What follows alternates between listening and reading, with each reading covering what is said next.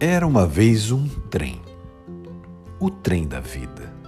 Afinal de contas, a vida é como uma viagem de trem, com inúmeras estações. Quando nascemos, subimos no trem e encontramos nossos pais. E daí acreditamos que eles vão viajar sempre com a gente. Mas eles irão descer em alguma estação, nos deixando continuar a viagem. E de repente, de repente vamos nos ver sem eles e sem o seu insubstituível amor.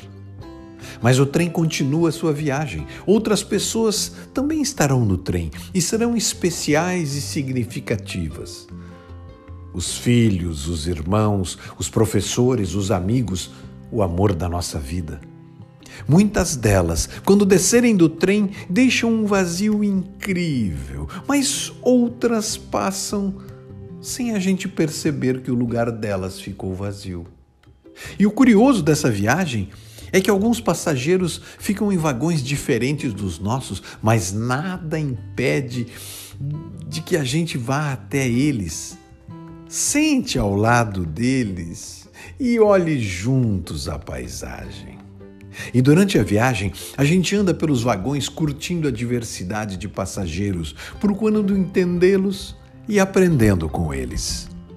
O mistério dessa viagem é que nunca saberemos em qual estação teremos que descer, e nem os outros companheiros de viagem.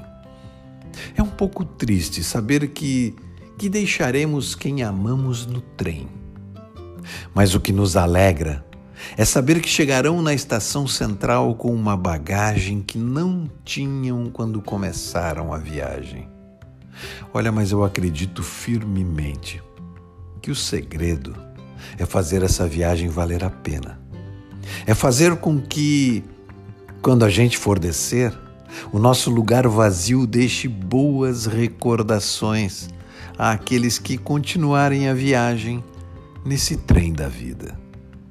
Porque, como eu aprendi com minhas filhas, viajar é o nosso legado.